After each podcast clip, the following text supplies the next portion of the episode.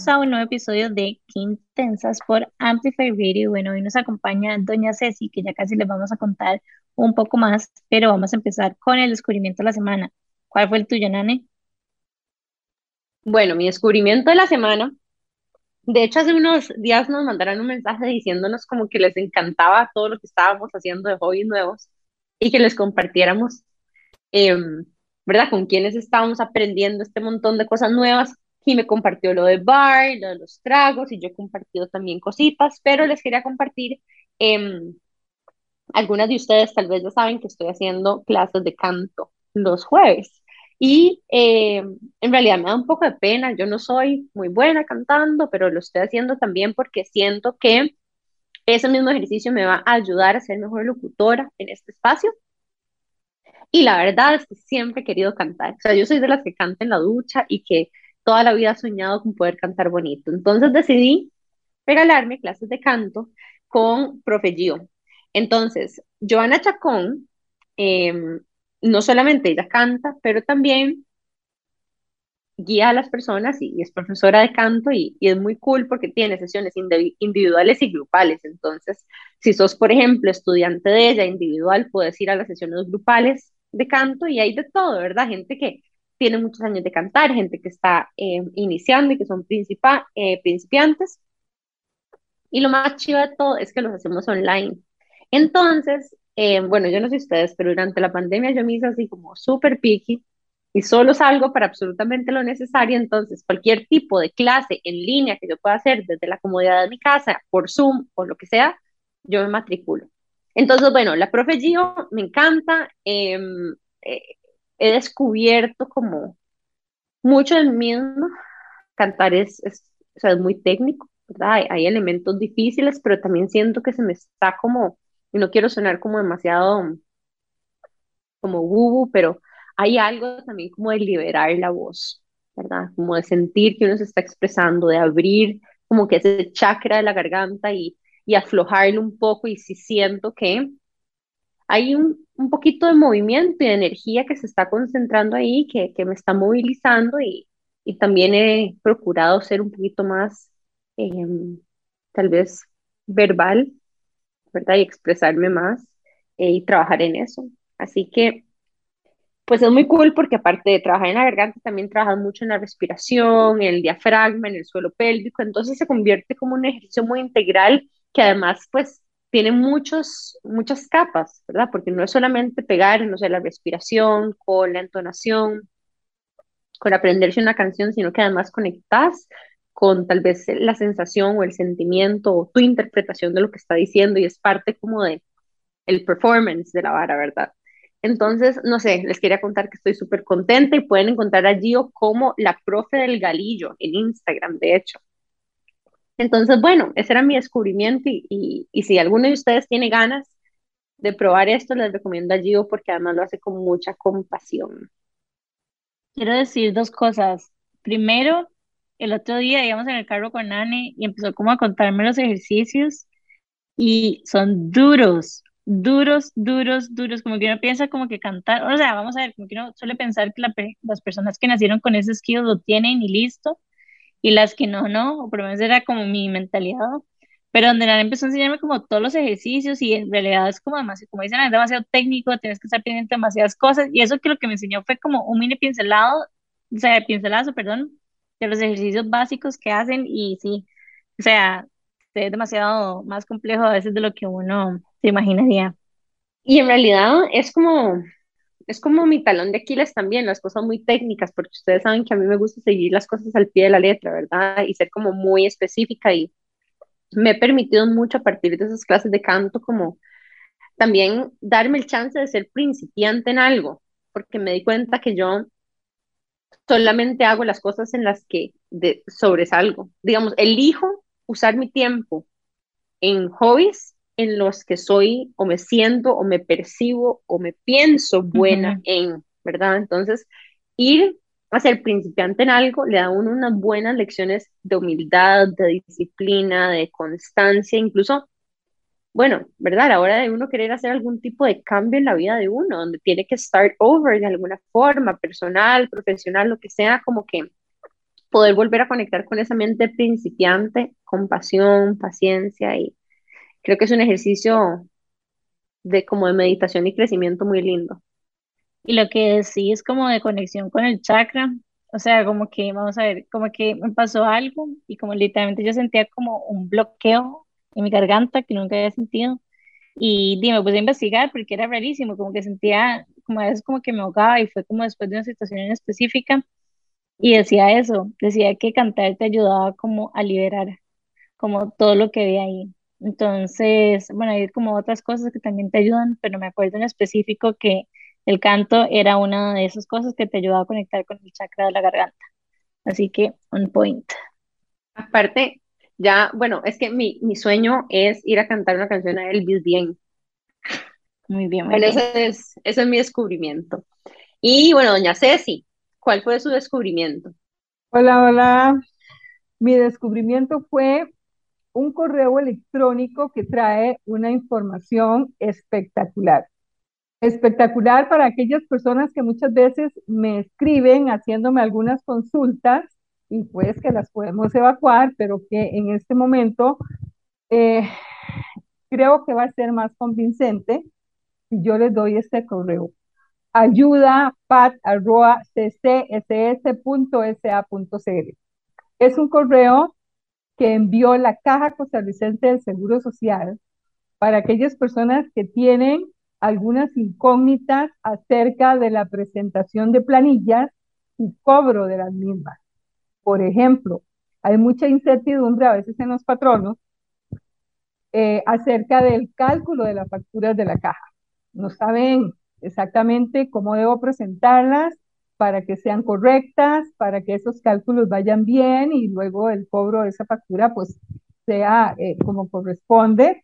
Entonces a este correo yo puedo enviar las consultas siguientes.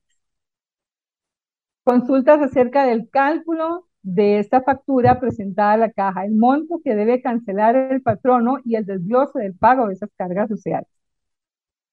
Hay otra consulta que pueden hacer que son las preguntas relacionadas con salarios de medio tiempo.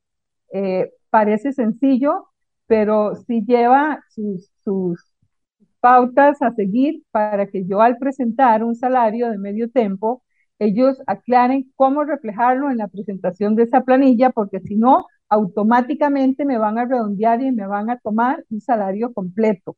Entonces son las incertidumbres que a veces la gente tiene y me hace consultas. Y entonces este descubrimiento, estoy fascinada con él, ya le digo, no pensando tanto en mí, sino en muchas personas a las que puede favorecer. Hay dos consultas más eh, muy importantes, por ejemplo, el cálculo de las cargas sociales con trabajadores de primer ingreso, cuando el colaborador ingresa a mediados de mes, por ejemplo. Entonces, no es lo mismo cuando presentamos un salario y ya estamos a medio mes para que no sufran esos redondeos que al final es el patrono el que va a salir perjudicado porque le cobran un mes completo. Y hay otra pregunta, otras consultas, incertidumbres que tienen los contribuyentes patronos, que es sobre el cálculo de las cargas sociales de personas pensionadas.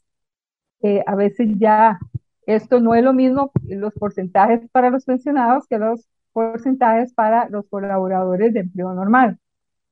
Entonces, estas cuatro consultas, así muy contundentemente, se pueden hacer otras, pero es que estas son así como las contundentes para una buena facturación y que salgamos bien. Así que yo, fascinada con este descubrimiento, por acá está el correo, porque les repito, creo que va a ser de mucha ayuda porque a mí casi a diario o en un promedio de dos consultas por semana de patronos eh, contribuyentes que hacen la consulta acerca de la presentación. Presentarla es sencillo, pero que los datos sean correctos. Entonces, acá en este correo podemos hacer todas estas consultas. Nosotros les vamos a compartir igual el correo por escrito, ya ven que pueden encontrarlo en nuestro Instagram.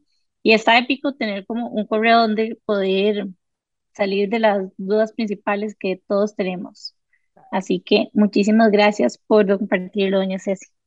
No, con todo gusto y de verdad me satisface mucho que haya sido este mi descubrimiento en un momento tan oportuno. Sí, porque además yo creo que muchas veces bueno, parte de la razón por la que estamos haciendo este episodio con Doña Ceci es porque al emprender, ¿verdad? Y al empezar un negocio nuevo, hay muchísimas preguntas que uno se hace al inicio y que de alguna forma sabe que hay trámites o cosas que uno tiene que, que llegar a hacer, pero como que se sienten demasiado, mm, tal vez, eh, prematuras antes de que uno valide que el negocio sí va o que le va a pegar, ¿saben? Entonces, muchas veces lo que nos encontramos es que hacemos como pequeñas pruebas de mercado, no sé, que lanzas un Instagram, que logras pegar un punto de venta, estás empezando con tu negocio y de repente ya necesitas empezar a relacionarte con tus, digamos, tus eh, aliados comerciales de forma más formal, ¿verdad? Hacer facturas, meter a tus empleados a la caja, em, reportar un montón, ¿verdad? Entre impuestos, eh, personas en planilla, etcétera. Em, y a veces esto pasa casi que al mismo tiempo donde nuestro emprendimiento está creciendo, entonces se siente como demasiadas cosas que uno tiene que hacer. Y, bueno, una, una de las cosas más importantes que más adelante van a ver es precisamente em, que el propósito del episodio de hoy con Doña Ceci, que además es contadora y ya les vamos a contar un poco más después del descubrimiento de Jime, es empezar a facilitarles instrumentos, no solamente contables, sino que administrativos también. Eh, nosotras ya habiendo vivido muchas de estas experiencias y dolores en, en carne propia. Em, así que muchas gracias, doña Ceci, por este instrumento, esta herramienta. Esperamos que le sirva a mucha gente. Obviamente esto aplica para la gente que tiene emprendimientos y negocios en Costa Rica, por si nos están escuchando de otros lugares, pero em, igual siempre es bueno muchos de los tips que vamos a estar hablando más adelante. Y bueno, Jimé, contanos de tu descubrimiento. Bueno, mi descubrimiento lo amo. La cosa es que andaba de viaje, andaba en las tiendas de museo que son como mi debilidad, siempre encuentro cosas lindas, y me topé con un libro que básicamente tiene como 41 drinks espectaculares y todos son como llenos de fragancias, color, flores, rosas, y no les puedo explicar lo lindos que son. Entonces, mi descubrimiento es este libro, me parece como chivísima y me parece súper importante como chinearnos en el día a día. Entonces vienen recetas de cómo hacer, no sé, que el azúcar que le vas a poner a tu té tenga una infusión de lavanda, cómo hacerte una mimosa con, no sé, con melón y con yo no sé qué cosa más. Entonces, todo es como, aparte de estéticamente espectacular, todo se siente como muy especial. Entonces, me encantó. Ahí les vamos a estar compartiendo igual en el Instagram, cómo es que se llama. Es de una chica que también es bloguera, de hecho, y tiene un Instagram. Ella se llama Casey Winslow y es espectacular. O sea, uno ve el feed de esta señora, esa muchacha, perdón, y simplemente no puedo. Es como eye candy, literal. Entonces, bueno, ese fue mi descubrimiento. Me encanta que estás como súper metida en bebidas, ¿verdad? Ya hiciste kombucha, estás haciendo cócteles, ahora tiene el libro para, esencialmente este libro es un libro como para hacer bebidas bonitas. literalmente, o sea, es de museo, lo venden en la tienda del museo, para que se den una idea de lo espectacular que es estéticamente cada una de estas bebidas. Pero me parece muy cool porque, mm, bueno, yo soy de las que a mí nunca me han gustado los tragos muy dulces en realidad. O sea, muchas veces, o sea, obviamente me gustan las mimosas, sí, pero no, no soy como Jime que necesito el mojito con las hojitas, ¿verdad? A mí me pueden dar también un whisky soda y estoy contenta. Yo ocupo las cachitas. Ajá. Em, todos los vasos de Jime tienen un rim de algo, azúcar o sal. Tienen que verse bonitos, si no, no clasifica. Pero me parece muy chiva porque, bueno, ahorita que estoy haciendo el 75 Hard y no puedo tomar hacer como drinks sin licor, pero bonitos, son una gran motivación. ¿Verdad que hacer? me encanta. Además, tenés que probar mi con, hice kombucha con guayaba. Yo no les puedo explicar el productazo que es eso. Y bueno, estoy haciendo todo, estoy como en una etapa súper, no sé, homey, estoy haciendo hasta mi propio helado. Así que ahora estaba viendo como una receta que es como una mimosa que le ponen sorbeto de lado en lugar de ponerle como el liquidito, digamos, me parece que se ve divino. Aparte que de fijo sabe espectacular. Bueno, y aprovechando ahorita em, esta transición, les queremos contar de quién, a quién tenemos hoy en el episodio. Yo sé que ya les digo un preview un poquitito, pero doña Ana Cecilia Beita es la mamá de un amigo muy querido nuestro, de un compañero del INCAE, a Fran, así que shout out a Fran porque Lo amamos. un gran support para nosotras, una incondicional. Em, y bueno, en, en una de nuestras muchas crisis de emprendimiento, eh, tal vez hasta un toque tarde, ¿verdad? Frank nos revela que es que la empresa de su familia es una empresa de outsourcing contable. Nosotros con verdad, tratando de ordenarnos ya, validando intensas, Jim incluso teniendo este mismo tipo de preguntas con su joyería. Entonces nos dice, bueno, nosotros tenemos una empresa que se llama iContable y la lidera mi mamá.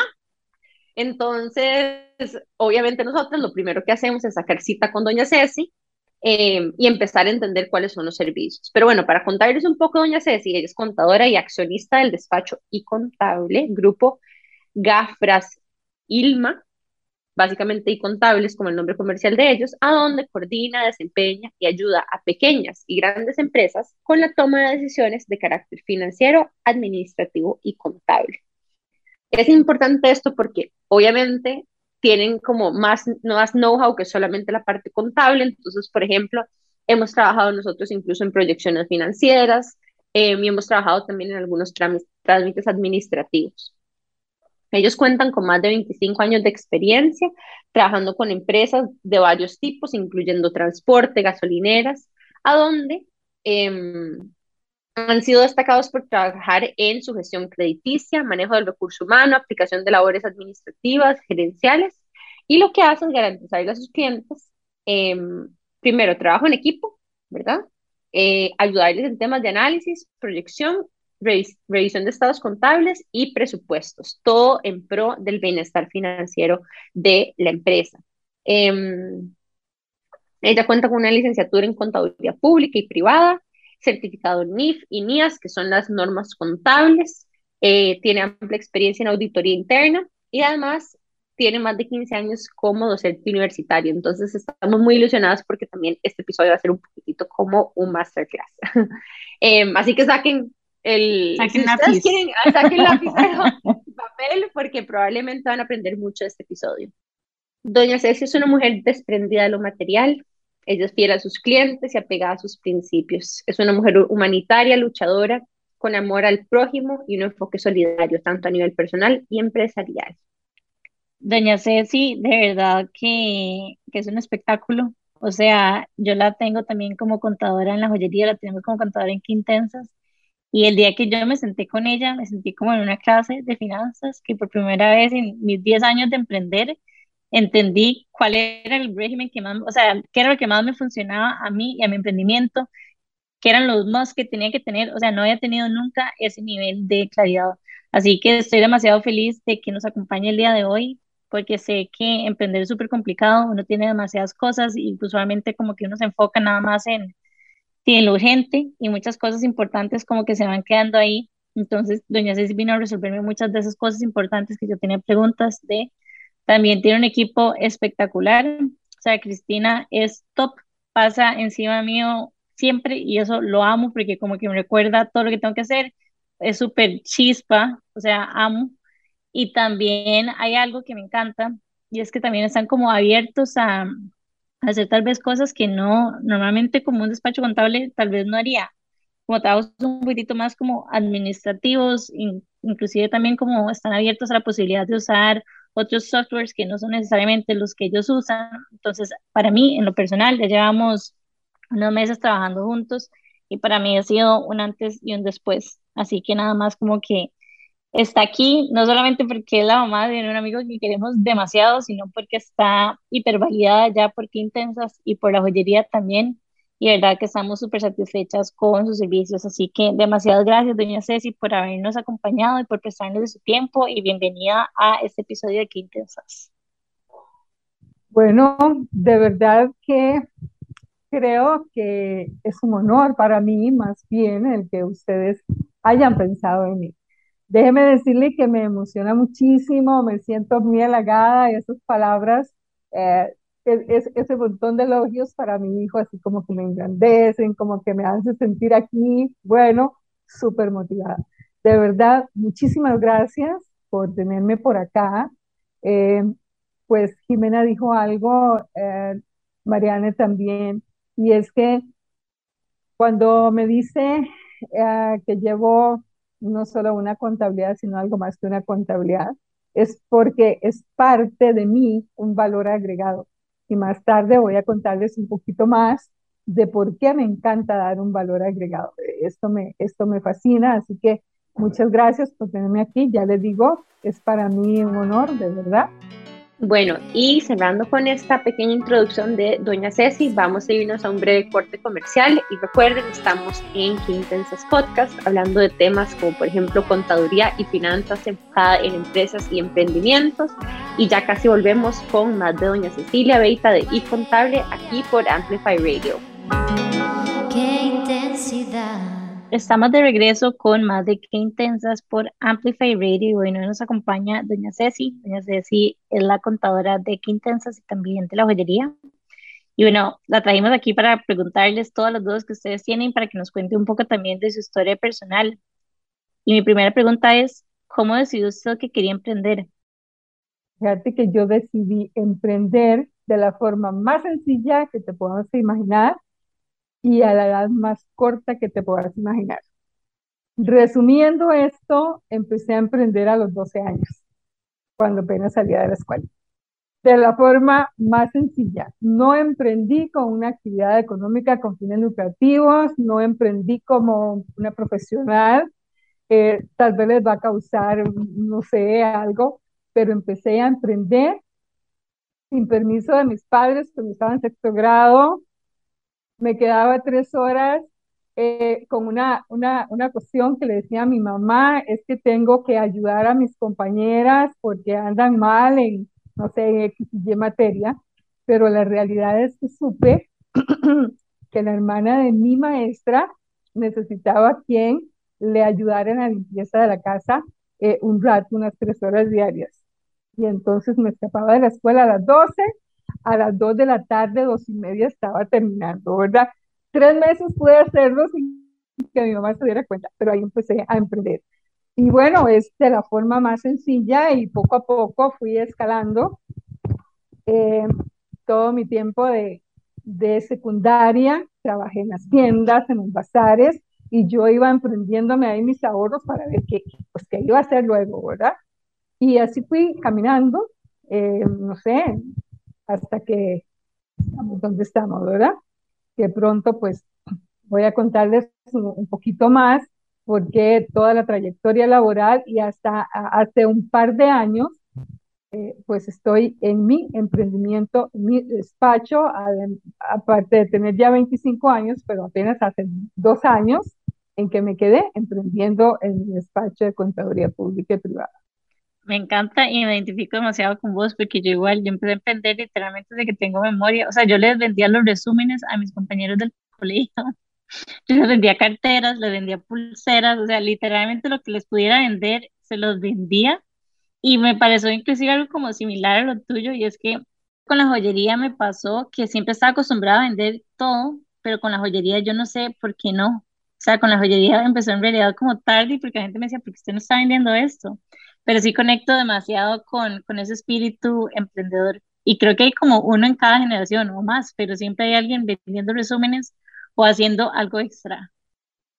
Fíjate que me, me, me identifico ahorita eh, con mi emprendimiento desde corta edad y desde la más sencilla tuvo continuidad. Recuerdo ahorita cuando estaba en séptimo año del colegio, tal vez yo era la estudiante de los recursos menos eh, suficientes y tenía muchos compañeros que sí pues vivían la vida bonita estudiantil con mucha, con mucha eh, solvencia económica, pero como cuando a uno no le cuestan mucho las cosas, probablemente a las despilfarraron. Entonces mis compañeros tenían su mesada, pero resulta que no les alcanzaba nunca. Pero como yo trabajaba así, así, desde la forma que, que les comenté, pues yo tenía siempre mi dinerito, entonces les prestaba dinero. Entonces, en séptimo y octavo les prestaba dinero a los compañeros y era una felicidad a fin de mes cuando no sé cómo hacían, pero me lo devolvía. Ahí continúa mi emprendimiento, ¿verdad? Y así poco a poco escalonado. Me encanta. Qué visionaria, doña Susi, siempre haciendo negocios de todo. sí, sí, es, es, es muy bonito cuando a uno le toca, pues, esto, ¿verdad? Que no, no, no, todo cae del cielo, cuesta y, es lindo, eso es lindo. Em, bueno, luego vamos a conocer más de ustedes, pero me identifico eh, de Mariane, pues eh, la, la, he visto eh, menos seguro y por la actividad más profunda que hemos llevado contablemente la joyería, no sé, tengo más que conocer de Jimena, pero me da la impresión de que ha sido, pero siempre demasiado emprendedora, ¿cierto? Yo les puedo decir que mi estructura viene desde, desde muy chiquitilla también. Em, siempre he estado en clases de manualidades y de algo, entonces yo hice todo lo que ustedes pueden imaginar. Yo sé coser, tejer, hacer pintura country, hacer cerámica, de todo, ¿verdad? No siempre he sido muy vendedora, pero siempre he sido muy emprendedora desde el punto de vista de que he empezado muchos proyectos y he llevado a cabo muchos proyectos. Entonces, de hecho es muy curioso ahorita porque yo sé que Jime, o sea, lleva las ventas en la sangre. Yo llevo los proyectos en la sangre, no necesariamente los vendo. Pero, digamos, ese espíritu emprendedor de ser como que la diseñadora y, la gestora, ¿verdad? En, en, en, el sentido de gestación, ¿verdad? Como de dar a luz de cosas nuevas y grandes, eso siempre ha estado muy en mí. Entonces, me identifico con esa energía de creación, me identifico de la energía de iniciación de un proyecto.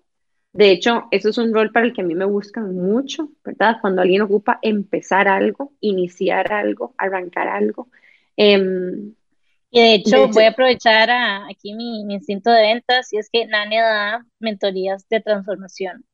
Así que sus empresas están atravesando, perdón, un momento de mucho cambio o si ustedes en sus vidas personales, sus emprendimientos o demás están navegando en una situación de ese tipo, es gatísima y súper recomendada. De hecho, pueden buscarla como The Science of the Spirit o Laboratorio de Transformación. Mm, muchas gracias, Jimé. Sí, de hecho, bueno, estoy retomando un poco ese lado de mis consultorías. De hecho, ahorita tengo un par de clientes súper cool em, que son como personas que están digamos, iniciando un proyecto dentro de una empresa, por ejemplo, o tienen alguna misión y quieren un acompañamiento para darle estructura a un proyecto, pero acompañado con un acompañamiento también incluso un poquitito más motivacional y de mentoría. Em, entonces, bueno, estoy un poquito más abierta a eso hoy en día y eh, eso es como la forma en la que yo también convierto en un servicio esta habilidad que yo tengo. ¿Verdad? Que también lo he usado para mí a través de mis emprendimientos, los startups en los que participo, intensas, pero también yo me he dado cuenta que muchas veces em, hay muchas personas que necesitan de las habilidades que uno tiene y una forma de servir y encontrar propósito en la vida es poniendo esas habilidades que uno tiene al servicio de otros. Y estoy segura, doña Ceci, que es lo mismo que usted hace de alguna forma. Sí. Eh, yo creo que todos estamos llenos de, dones, de virtudes, solo hay que descubrirlos, eh, pero sí, siempre hay que, hay que caminar, hay que poner al servicio todas las habilidades que uno tiene. Y bueno, hay muchas cosas en la vida que uno pues solo va dando pasos y cada paso que da nos trae un resultado positivo que nos arrastra a otro paso, a otro proceso y cuando usted se da cuenta han pasado años y ahora que decía Mariane que ella sabe pintar y sabe esto y lo otro, ustedes me han traído a la mente muchas cosas eh, que al final, bueno, empecé trabajando como servidora doméstica en sexto grado, luego me paso em, a rentar dinero en séptimo, y, cuando estoy a punto de, casarme, eh, pues pareciera como mi marido no quiere que yo trabaje, ¿verdad? Entonces busco, busco qué hacer y resulta que empiezo a instruirme bastante en la corte y confección y termino dando clases en mi casa de corte y confección. Pero es que quedita en mi casa tampoco me podía quedar. Entonces, ¿qué pasa? Pues ya hoy por hoy, seguro ya pues uno está en otro, en otro tiempo de la vida, pero cuando tengo a todos mis hijos pequeños me divierto cosiendo para mis hijos. Entonces, hay un montón de cosas que uno va descubriendo. Yo creo que todo mundo tenemos eh, dones que explotar. Lo que pasa es que a veces los dejamos dormidos. Me parece que Mariana no los deja dormidos, me parece que Jimena no los deja dormidos, y hoy estoy descubriendo que yo también puse a trabajar muchos de mis dones también, ¿verdad? Ajá, ajá. Doña Ceci, y bueno, hablando un poquitito de verdad esas transiciones y de los momentos que a uno lo llevan a la próxima etapa de la vida, em, nos gustaría preguntarle cómo, o sea, cuáles son esos como momentos de mayor transformación que usted ha tenido a lo largo de su carrera, ¿verdad? Momentos como pivotales, momentos que han cambiado el rumbo, puede ser una, dos o tres veces. Bueno, vamos a ver. Yo creo que mi vida ha sido un constante cambio. Eh, yo solo tengo en los dos últimos años así un cambio de, impacto, pero eh, desde que ya tengo formalidad de mi uso de razón, por decirle así, he pasado, siento, nunca me he quedado como estática, sino que he tenido cambios frecuentes, cambios frecuentes. Toda mi vida ha sido un completo cambio del que me he percatado, porque, porque a veces la gente no se percata de esos cambios, pero, por ejemplo, desde que empezó mi trayectoria laboral, que fue a esos 12 años, desde ahí nunca he dejado de, trabajar, después continúan esos, esos cambios de mi vida cuando contraje matrimonio, eh, continúan esos cambios de mi vida cuando decido ser mamá de cinco hijos, eh, continúan estos cambios de mi vida cuando empiezo a pensar muy diferente al ver partir a uno de mis hijos al reino de los cielos. Son cambios fuertes emocionalmente. Eh, cuando mis hijos parten a la educación universitaria, ese nido vacío que queda por ahí es un cambio fuertísimo, pero que debo superarlo. Entonces mi vida ha sido un constante cambio, pero creo que lo he disfrutado muchísimo. Gracias por compartir, doña Ceci. Em, y si usted tuviera que aconsejarle a alguien que está viviendo tal vez este proceso de cambio, ¿verdad? Como los que usted vivió cada tres años o cada, o sea, periódicamente, porque yo me identifico con esa idea de que, ¿verdad? Periódicamente uno tiene como pequeños socollonazos, ¿verdad? Sacudidas de la vida. Em, y si esa persona a la que usted está aconsejando está pasando un momento difícil durante esa transición, ¿qué le, qué le diría usted a esa persona? Bueno, sobre todo cuando estamos en ese momento, cualquiera que sea, siempre, y es lo que me ayudó a superar a mí las diferentes situaciones, es sentirse dentro de una barca en el mar y hay que quedarse allí esperando que pase la tempestad. Nada dura 100 años. Todo pasa. Y si se disfrutan esos momentos, cuando hay el cambio, vamos a disfrutar mucho más ese cambio. A desesperarse, nunca dejar que, que lo tome la depresión, el siempre estar ocupado ahí mismo, en ese, en ese navegar tempestuoso, estar ocupado, tratando de salir con positivismo, nos lleva a pasar la tempestad muy rápido, muy rápido. Es lo que, eh, lo que siempre le aconsejo a la gente que vamos a ver más adelante cómo, cómo no solamente es el servicio contable, sino muchos otros servicios que se pueden dar desde una silla en un despacho. Muchas gracias por estas palabras tan sabias, doña Ceci. Yo quiero hacerte esa pregunta a vos, Nani. ¿Qué recomendás vos en un periodo de cambio y transformación? Bueno, vamos a ver. Em, yo generalmente vuelvo a ver para adentro. Esa es como mi estrategia. Porque yo creo que volviendo a ver para adentro, uno puede, primero, em, recordarse de los recursos que uno tiene, ¿verdad? Eh, acordarse de quién es uno, ¿verdad? Y lo que uno ha hecho. Entonces, ver para adentro también significa ver para atrás y muchas veces cuando uno está en un proceso de transición, por ejemplo, profesional, donde uno se tiene que exponer, por ejemplo, no sé, a entrevistas, a buscar nuevas oportunidades, creo que es importante em, generar seguridad de, de, haber reconocido los logros que uno ha logrado, ¿verdad? Valga la redundancia, en, en, sus años, porque uno a veces se le olvida las cosas que antes se veían como retos enormes que uno ha logrado sobrepasar y lo grandioso que uno puede llegar a ser, ¿verdad? Entonces eso es importante. Ver para adentro también significa para mí observar los pensamientos, ¿verdad?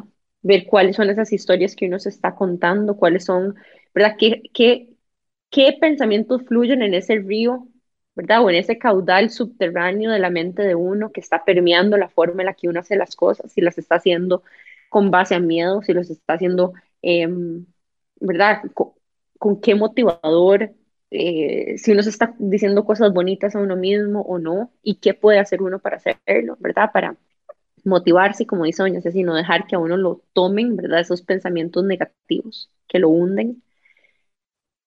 Y yo creo que también ver para adentro en el sentido de revisar qué cosas uno siempre ha querido hacer o mejorar de uno mismo y aprovechar ese tiempo, porque al final periodos de transición son, son pausas, ¿verdad?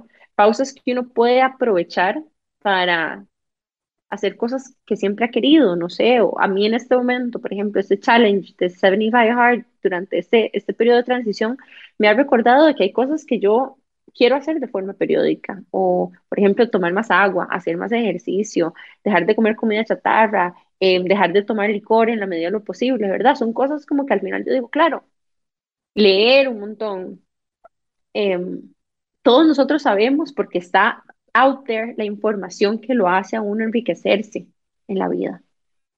Y es importante acordarse de que el trabajo en uno mismo es una decisión que uno tiene que tomar. Y a veces esa distancia, ¿verdad? Impuesta por los periodos de transición, por diferentes razones, distancia de una persona, distancia de algo que se sentía muy familiar para uno que ya no está, distancia de un rol eh, laboral o personal, eh, también aporta perspectiva y uno ahí puede usarlo, ¿verdad? Para hacer un fine tuning y un ajuste de cosas que tal vez, em, o, hábitos que venía acarreando o acumulando que quiere también desaprender. Agrego lo que estás diciendo, algo que a mí me ha funcionado mucho como en estos periodos, es como mis herramientas de autocuido, como realmente identificar qué es lo que me hace bien, qué es lo que me da energía, como ser como súper empática también conmigo misma como en estos procesos que ya por sí solos son bastante retadores y que a veces como que darnos tan duro no, no ayuda bien, sino que termina siéndolo peor.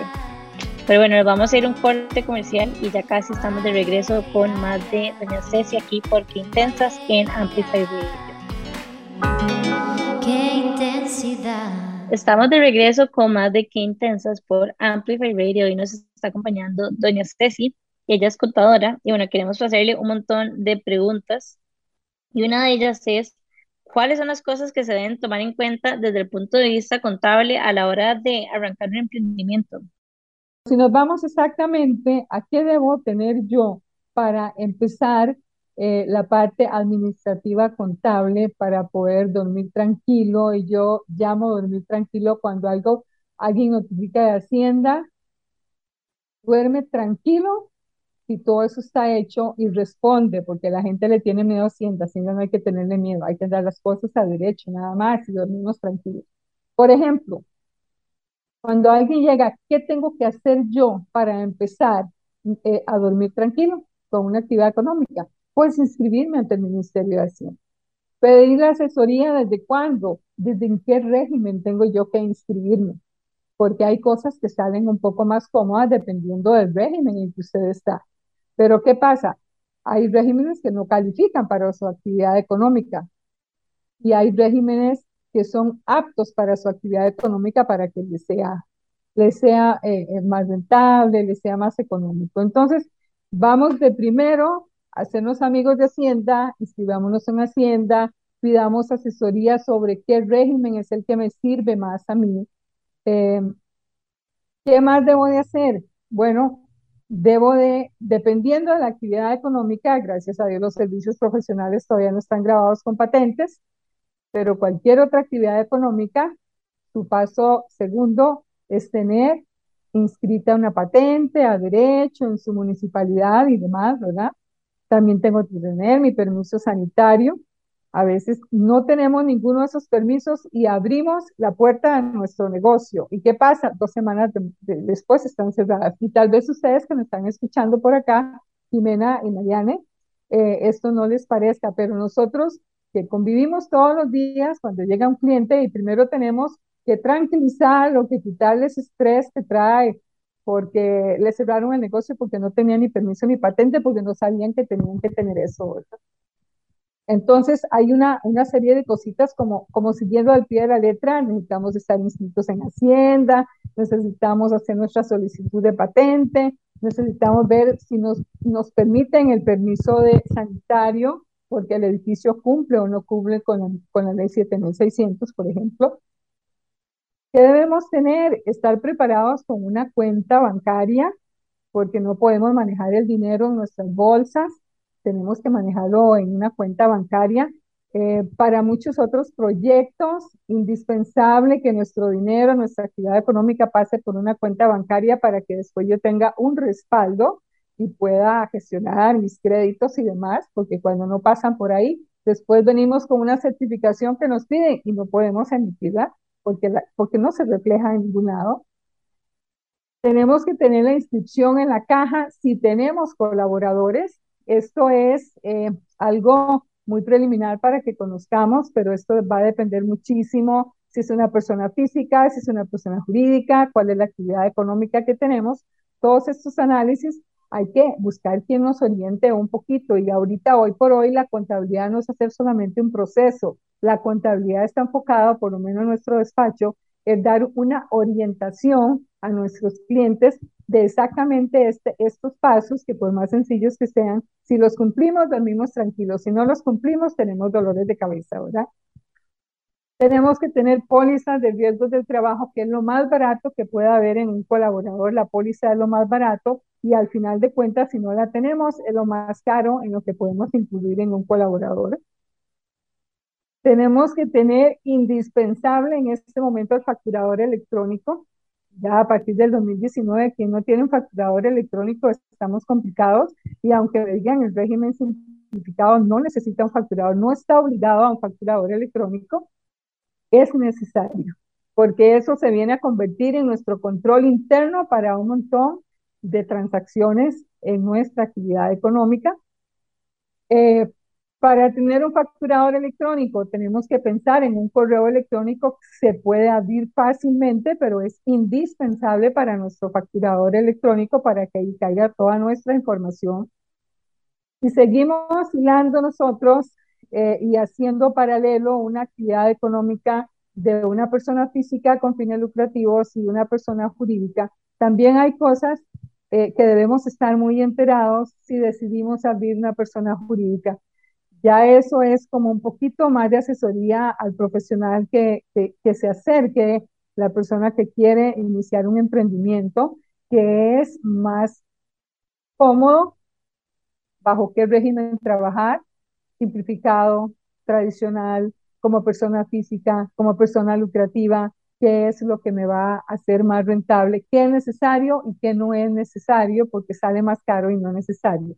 Pero también debemos de estar presentes siempre si estamos hablando de una persona jurídica que tenemos que pagar un timbre de educación y cultura anualmente, porque si no lo pagamos puede ser que nos manchemos por ahí en tanta regulación que hay ahora de su jefe y demás que tenemos que tener una declaración de transparencia eh, fiscal anual, porque si no la tenemos, las multas son caras, si la tenemos, no es tan caro. Esto que les acabo de mencionar es apenas una pincelada de qué debemos hacer nosotros, pero cuando ustedes se acercan al profesional competente para la orientación en esto, pues podrá decirle eh, no se le haga un mundo abrir una cuenta corriente. Si los requisitos son estos y estos, preparamos cuatro o cinco requisitos y usted se va y usted tiene aperturada su cuenta. No así que se va al banco y le piden un requisito, se viene, luego le piden otro y bueno, se pierde mucho tiempo en la apertura de esa cuenta. Entonces, esto es a grandes rasgos una listita de qué debo tener yo para iniciar un emprendimiento después de hacer un, un estudiecito de mercado me parece importantísimo tener a alguien como usted, doña Ceci, porque por lo menos yo, cuando empecé, digamos, mi firma de consultoría personal, fui como unas cinco veces al banco, siempre me hacía falta un papel. Y cuando uno empieza a hacer trámites, que en Hacienda, que en la caja, que en los bancos, tiene que ir muchas veces porque la verdad es que a mí siempre me dan, he tenido muchas experiencias donde me dan la información a cucharadas y esperan a que uno se vuelva a tropezar para decir, ah, es que se me había olvidado decirle que le faltó este otro papel. Y entre este otro papel y este otro papel, uno como que termina jalando como, un, como, esos, como esos pañuelos del sombrero que no dejan de salir, ¿verdad? Como que un sinfín de requisitos y me parece demasiado, em, o sea, me parece que ahorra mucho tiempo tener una persona como usted a la hora de empezar que de una vez le pinta a uno como que toda la lista de cosas que tiene que tener y uno puede trabajar en eso para no tener que gastar tanto tiempo aprendiendo de tramitología que al final de cuentas se hace solamente una vez en el emprendimiento. ¿Me explico? Correcto. Hay algo muy importante y yo creo que de todo hay que sacar la parte positiva. Hemos pasado muchas tragedias y nosotros, pues mi familia personalmente no, pero yo sé que hay muchas familias sufridas. Sin embargo, yo siempre digo de la situación, de la transición, eh, dado por la pandemia, hemos sacado muchas cosas positivas. En este momento, a nosotros nos llega un cliente y este cliente en una hora, hora y media sentaditos en una sala de sesiones, le hacemos la inscripción en línea, se solicita el facturador en línea. Cuando el cliente se va, se va con todo derecho, su correo, su facturador, eh, su inscripción en Hacienda, las pautas necesarias y a veces me dicen, pero es que yo pensé que eso era muy complicadísimo, me decían que había que hacer tanto. Bueno, a veces lo que hay que hacer es acercarse exactamente a la persona que me puede ayudar, ¿verdad? No solo nosotros, hay muchos despachos que pues que ofrecen este servicio. ¿Sí, Pero quiero agregar que es súper importante como acercarse a la persona adecuada también. O sea, y aquí lo digo porque en estos 10 años yo también he tratado como de tener las cosas en, en orden y etcétera, pero no siempre es tan fácil de encontrar a alguien que te lo explique. Esto lo digo, o sea, esto no es patrocinado, pero alguien que te lo explique con tanta claridad como lo hace doña Cecilia. Y no es porque no, no necesariamente haya hecho las preguntas, pero no necesariamente recibiste las respuestas que, que en realidad tenías que, que recibir. Y bueno, vamos con otra pregunta, y es cuáles son las responsabilidades periódicas, mensuales y anuales que tenemos los emprendedores. Ok, vamos a ver, hay dos, hay dos eh, compromisos u obligaciones después de que usted se ha inscrito ante el Ministerio de Hacienda. Una, la declaración mensual del IVA. Igual, si damos un poquito más, tenemos emprendimientos que se pueden exonerar, de los cuales no hay que presentar esa declaración del IVA mensual. Pero ya son eh, eh, cuestiones así más hiladitas. Pero usualmente, para cualquier actividad con fines lucrativos, vamos a ocupar una declaración mensual del IVA, vamos a ocupar una declaración anual del impuesto sobre la renta, vamos a ocupar una declaración pasándonos de persona física a jurídica, vamos a necesitar una Em, vamos a ver. Vamos a necesitar una declaración de transparencia fiscal. Vamos a necesitar, y mucho cuidado, porque a veces se inscriben una sociedad, se tardó muchísimo en que pudiéramos tirar ese negocio en marcha y entonces se nos pasó el tiempo. Hay que presentar una declaración inactiva de esa sociedad mientras el negocio empieza en marcha. Resumiendo, declaración de IVA mensual, declaración de renta anual, declaración de transparencia fiscal anual eh, y la declaración inactiva si nos tardamos en echar a andar el proyecto. De ahí tenemos que estar muy atentos a nuestros pagos en personas jurídicas anuales del el timbre educación y cultura, de la sociedad, em, el impuesto a las personas jurídicas solamente en caso de sociedades una vez al año. Es, esas son cosas muy, muy elementales. Entonces, eh, pues no es tan complicado. De verdad que no es tan complicado. Nosotros lo podemos enmarcar en nuestras agendas una vez que empezamos un emprendimiento, sabiendo que en enero de todos los años hay que presentar la declaración de transparencia fiscal solamente en sociedades, eh, que en enero de todos los años pagamos un timbre de educación y cultura que no es tan cuantioso, que en enero todos los años pagamos el impuesto a las personas jurídicas si es una sociedad. De hecho, todos estos timbres y trámites, etcétera, a mí casi siempre me ha tocado pagarlos cuando ya me están casi que amenazando de que voy a tener que pagar una multa por no haberlos pagado. Entonces, esa es otra cosa, como que muchas veces uno peca por ignorancia, ¿verdad? Y, y uno se mete sin querer, digamos, en problemas de, y, y aparte en gastos que uno no tiene identificados por ese tipo de, de, cosas. Entonces me parece importante desde este otro punto de vista de la periodicidad de ciertos trámites. Y por último, doña Ceci, por último, perdón, doña Ceci, si usted tuviera que resumir cuáles son los tres o cinco errores más comunes que comete un emprendedor en nivel contable o administrativo que luego tiene que pagar los platos rotos más hacia adelante, ¿cuáles serían en su opinión? Y de los errores más comunes con los que llegan los clientes a nuestra oficina es cuando Hacienda les da de baja, por ejemplo, vienen y se inscriben en Hacienda, trabajan un negocio tres, cuatro meses, no les resultó y se desentendieron del asunto. Hacienda es como el corazón de uno, no para. Ellos continúan con sus registros y ¿qué es lo que sucede? Eh, es un error que cuesta muy caro eh, cuando un contribuyente presenta tres, cuatro meses seguidos una, una declaración de IVA inactivo, cuando presenta dos, tres años seguidos una declaración inactiva, y aun cuando hay actividad económica, pero la presentan en cero, lo que comúnmente llaman en cero, esos tienen secuelas fuertes. Después de las multas, también hay, un, hay algo que, de lo que nos debemos cuidar y es dejar inactivo todo esto en Hacienda y olvidarse de eso.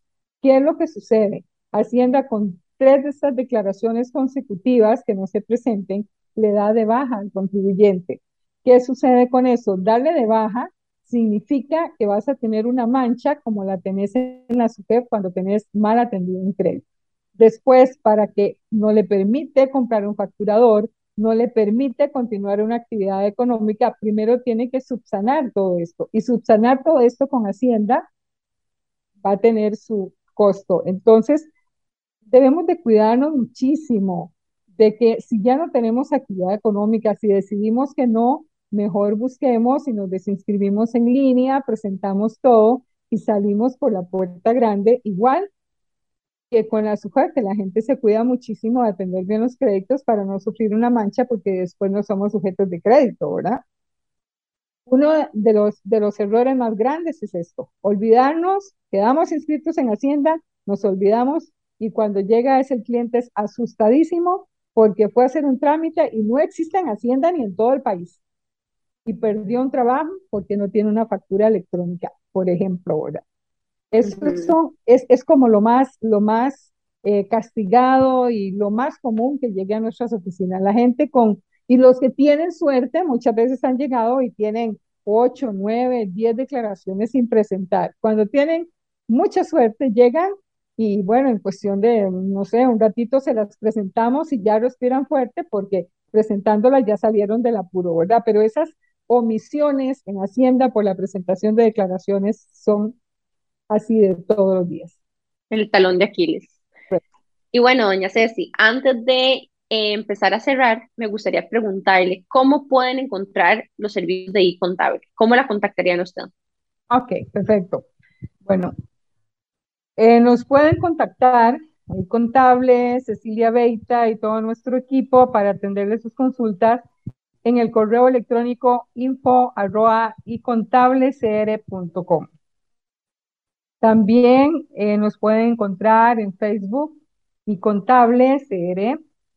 Nos pueden encontrar en Instagram y.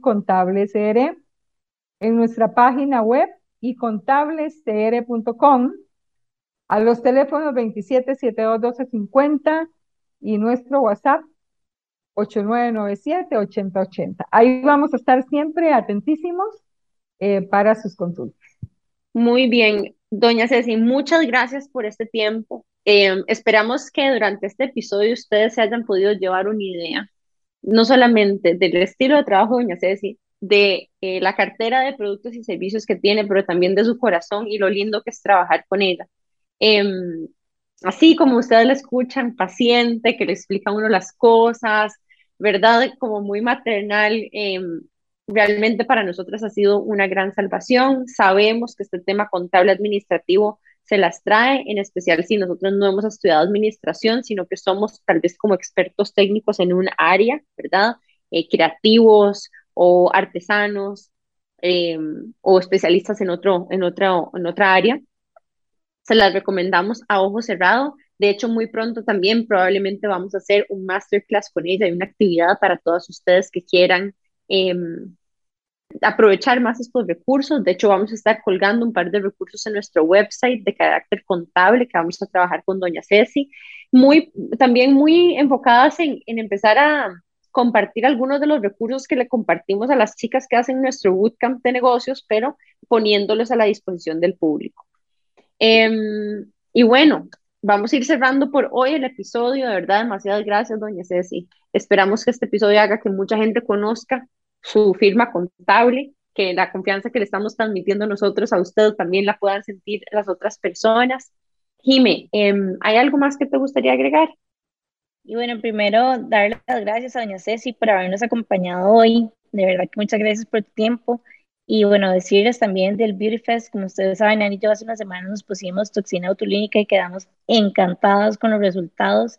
Y obvio tuvimos que hacer un evento Así que el 24 de septiembre vamos a tener un Beauty Fest. La entrada cuesta 154 dólares masiva. Incluye la aplicación de toxina botulínica en una de las zonas, un brunch delicioso de Ulali.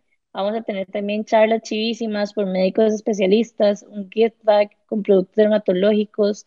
Va a haber también giveaways de atleta, o sea, así o más top Así que no se lo pueden perder. Toda la info la pueden encontrar bueno, en nuestro website. Diseñamos de hecho un landing page. Ahí mismo pueden comprar sus entradas.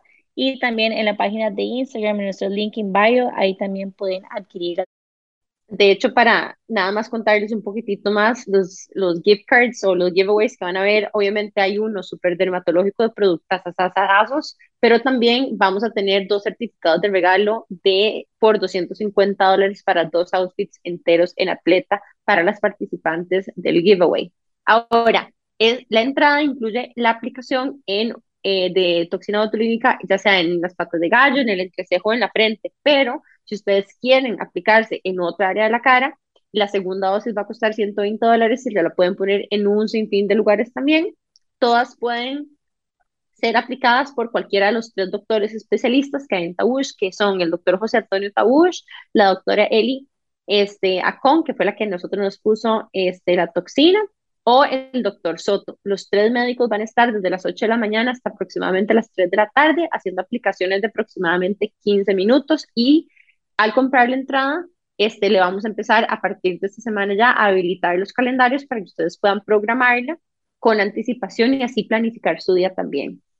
Así que bueno, no se pierdan el Beauty Fest, como dijo Jime, www.queintensas.com, ahí van a encontrar toda la información del Beauty Fest y obviamente agradecerles siempre por escucharnos, apoyarnos y recordarles que la forma más sencilla de ser parte de nuestra comunidad y ayudarnos a crecer es recomendándole nuestros episodios a sus seres queridos o a sus amigas que sientan ustedes que les agregaría valor este tipo de contenido. Así que sin más, nos vemos la semana entrante. Muchas gracias nuevamente, doña Ceci, por acompañarnos hoy y nos vemos.